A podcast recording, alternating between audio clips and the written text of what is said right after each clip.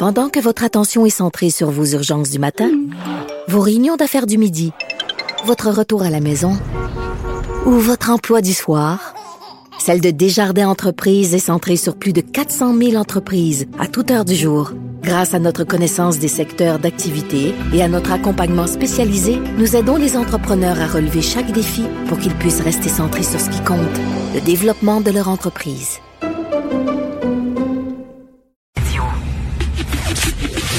Le, commentaire de Emmanuel Latraverse. Des analyses politiques pas comme les autres. Emmanuel Doug Ford vient de faire une conférence de presse et euh, il a fondu en larmes.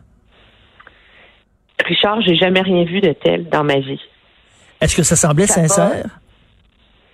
Oui, non, mais tu sais, je veux dire, on peut être très cynique face au, euh, à la politique, là, mais je pense que tout le monde peut s'entendre que les leaders politiques au pays sont subissent et vivent une pression incommensurable depuis un an.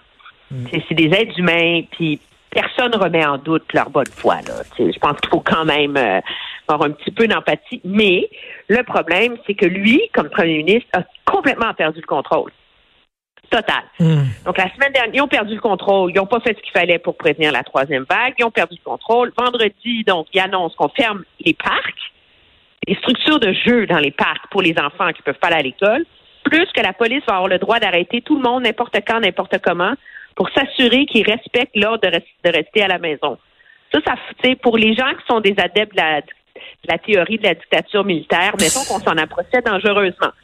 Alors, son gouvernement est obligé de reculer en dedans de 24 heures par communiqué de presse. Et là, on est jeudi matin. On ne l'avait pas vu depuis vendredi. Hmm. Alors, la crise politique qui secoue son gouvernement en Ontario est catastrophique. Le lien de confiance avec la population a été complètement brisé par cette approche euh, catastrophique. Et en plus, pour ajouter les suites à l'injure, il est en isolement préventif parce qu'un de ses proches conseillers a la COVID. Alors, ce matin, il apparaît derrière un lutrin de sa cour, je présume, en banlieue de Toronto et les larmes aux yeux. Il raconte que vendredi dernier, quand l'Ontario perdait le contrôle, il a voulu agir vite pour le bien des Ontariens. Il dit, nous avons agi trop vite, nous nous sommes trompés. Et je tiens à présenter mes excuses personnelles à tous les Ontariens. Agi trop vite, c'est-à-dire avec des mesures trop drastiques? Avec des mesures trop draconiennes, trop drastiques, mal réfléchi. Et après ça, il continue en disant, ne vous imaginez pas que je ne comprends pas la douleur que vous voulez. Nous sommes rendus au point où, comme gouvernement, il n'y a plus de choix facile à notre disposition. Les gens qui n'ont pas pu tenir la main de leurs proches qui mouraient, et c'est là, il se met à pleurer. Écoute, on a un extrait, on écoute un extrait, Emmanuel. I want you to know that I hear you. I understand you're going through. I understand your frustration. This experience, this pandemic, is something that has affected every single person in Ontario.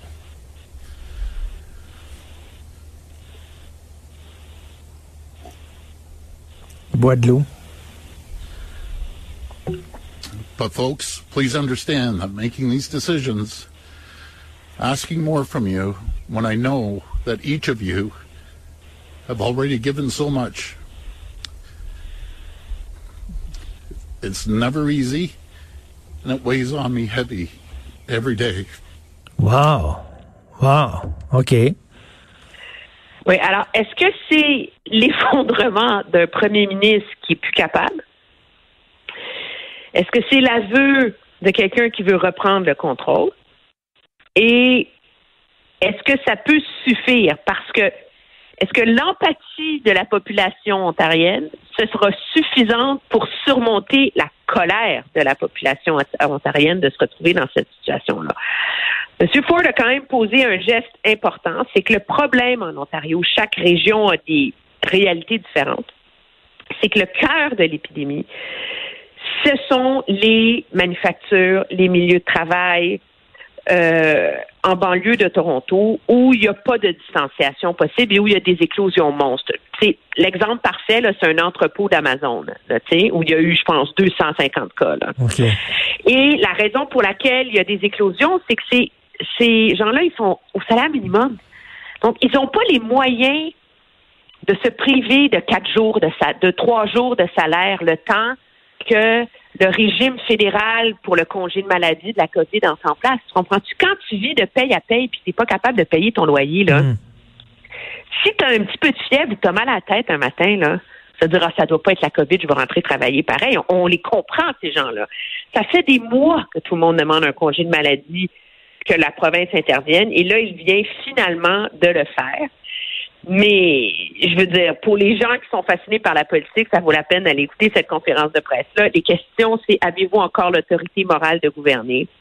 On dit que vous avez du sang sur les mains, puisque c'est l'accusation qui a été portée par la chef du NPD. Wow. Et là, sa réponse est de dire quand même, de dire que c'est moi la raison qu'il y a une troisième vague dans le monde, de dire que c'est moi qui est responsable du fait que les, ba- les frontières soient poreuses au Canada, du fait de dire que c'est moi qui est responsable de notre manque de vaccins au Canada. Je ne suis pas prêt à aller aussi loin. Nous ne serions pas dans cette situation si nous n'avions pas aussi ces problèmes-là. Alors, il est encore dans la logique que c'est la faute du fédéral, ce qui arrive. Tu Mais oui, mais, mais quand, quand ren- on dirait qu'il joue euh, son va-tout, là. Vraiment, il joue l'avenir de son gouvernement. Quand t'es rendu à, à pleurer, là, c'est que c'est toutes les, c'est les dernières armes qui te restent, là. Mais lui, c'est pas lui, ceci, il est il est le style empathique, je mets mes tripes sur la table à chaque point de presse, hein. Ça a été comme son style de gestion de la pandémie, là. Donc, s'il y en avait un qui allait pleurer, ça allait être lui. Mais euh, il n'a plus aucune marge de manœuvre. Quand tu prends le risque comme politicien de faire ça, et quand tu sors de ton... Tu sais, quand tu es dans une crise politique, plus tu attends pour sortir, plus les enchères montent. Ça fait six jours que les Ontariens l'ont pas vu, là. Et donc là, il essaie de sauver la mise euh, du mieux qu'il peut. Est-ce que ça va suffire? Je sais pas, parce que le problème, finalement, c'est que oui, son gouvernement finit par faire les bonnes choses, mais il finit toujours par les faire trois semaines en retard. Hmm. Donc, Ben, en parlant- les mesures sanitaires, c'était trois semaines en retard. Puis là, mettre en place des congés de maladie, c'est deux mois en retard. Bon, écoute, euh, tu m'a- tu m'amènes à l'autre sujet, trois semaines en retard, Justin Trudeau, qui, tu sais, là, là, Justin Trudeau tergiverse, est-ce qu'il faut fermer les frontières ou pas? Il me semble qu'on a déjà joué dans ce film-là. Oui, parce que là, la question, c'est non seulement est-ce qu'il y a un variant indien, un cas confirmé au Québec, mais il y en a 39 en Colombie-Britannique. Donc, c'est pas un élément isolé. Et, tous les vols qui sont rentrés de l'Inde depuis dix jours ont comporté au moins un cas. Alors, la question se pose, est-ce qu'il faut fermer, suspendre les vols avec l'Inde en ce moment? Ce qui est intéressant, moi, ce qui m'a surpris, c'est que ce matin, M. Legault était en point de presse. Il y a à peine une demi-heure. M. Legault, on s'entend, quand c'est le temps de taper sur la tête de Justin Trudeau, généralement, il ne fait pas dans la dentelle. Hmm. Hein? Et il a eu une réponse très mesurée à ça. En disant, on demande au gouvernement fédéral de resserrer les mesures et d'être plus prudent face aux vols internationaux. Donc, M. Legault n'a pas demandé qu'on suspende tous les vols de l'Inde et tous les vols du Brésil aussi, parce que ça fait partie du problème. Mhm. Qu'est-ce que ça nous dit, ça? C'est que finalement, il n'y a pas de consensus entre les premiers ministres provinciaux sur comment gérer ce problème-là. Et ce que ça nous dit, c'est que là, on peut bien fermer les vols de l'Inde, mais dans trois semaines, on va, on va fermer les vols de, de la Russie. Dans trois semaines après, on va fermer les vols d'un autre pays. Ils vont, ils se développent tellement vite, les variants, que, puis on s'entend. Je sais bien, je sais bien, mais- je sais bien, mais en. Inde- en Inde- un touriste Je, je sais bien, mais il n'y a pas de touristes qui viennent. Je sais bien, c'est des vols essentiels et tout ça. mais en Inde, là, ce qui se passe, c'est dramatique. C'est dramatique. La question, moi, mon analyse, puis je suis pas épidémiologiste, mais je pense que le débat va faire rage dans les prochaines semaines, c'est que ce que ça nous apprend, ça, c'est que le régime de quarantaine et de tests qui a été mis en place au mois de février par le gouvernement Trudeau comporte des failles importantes. C'est ça que ça nous dit.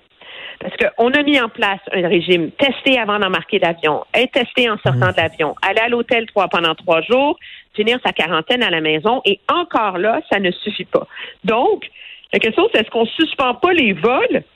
Le temps de trouver elle est où la faille dans le système? Parce que de fermer tous les vols à chaque fois qu'il y a un variant, c'est peut-être qu'objectivement, à long terme, c'est pas gérable. Mais à court terme, il faut, il y a un problème avec la frontière, il faut le gérer. Et ce qui est intéressant, c'est qu'il faut aussi refermer le problème des gens qui passent par la frontière terrestre. Parce que c'est facile aussi de prendre un vol de l'Inde, du Brésil, de n'importe où vers les États-Unis si tu as les visas ou quoi que ce soit. Ben et oui, de parce, par parce qu'on le sait, la, la- plupart des variants proviennent des États-Unis. Les, les études le démontrent. Donc, effectivement, ça ça. ne règle pas non plus la situation. Mais il faudrait, l'autre il faudrait peut-être appliquer les vols intra-Canada. Oui.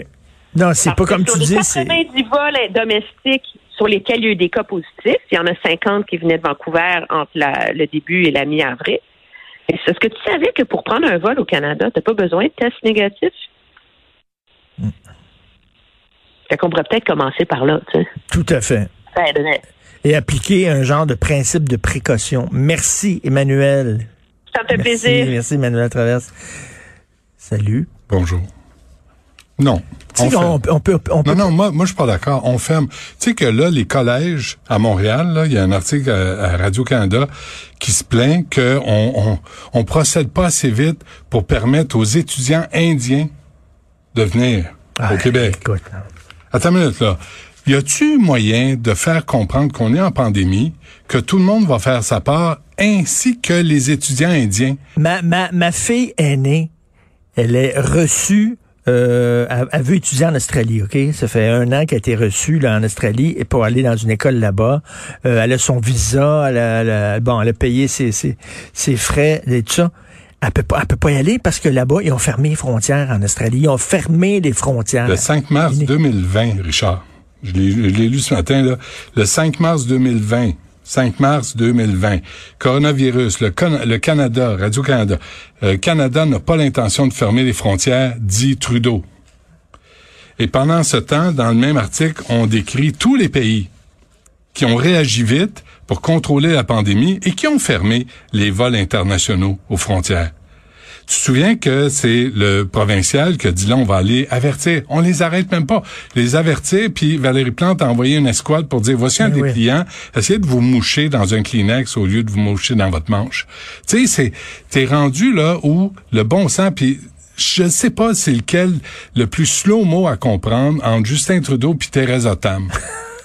Je ne sais pas c'est un, si c'est un, c'est un- c'est une course à la niaiserie, mais là, il y en a 39, euh, 36, Mais, mais 39 c'est bizarre, c'est bizarre qu'il n'ait pas levé le ton plus que ça, François Legault. N'ait euh, pas exigé à Trudeau. quoi? Faudrait que, faudrait qu'on arrête de travailler en silo, puis qu'il appelle le premier ministre de la, de la Colombie-Britannique, de l'Alberta puis de l'Ontario, là où il y a des aéroports internationaux, sauf erreur, Mhm. il y en a quatre, puis que les quatre appellent Justin pour dire, là, Justin, je sais que tu es un prof de théâtre dans la vie. Je sais que tout ça te dépasse. Mais là, faut agir, faut agir au plus sacrant. Mais non. Là, tu sais, François Legault réagit de son bord.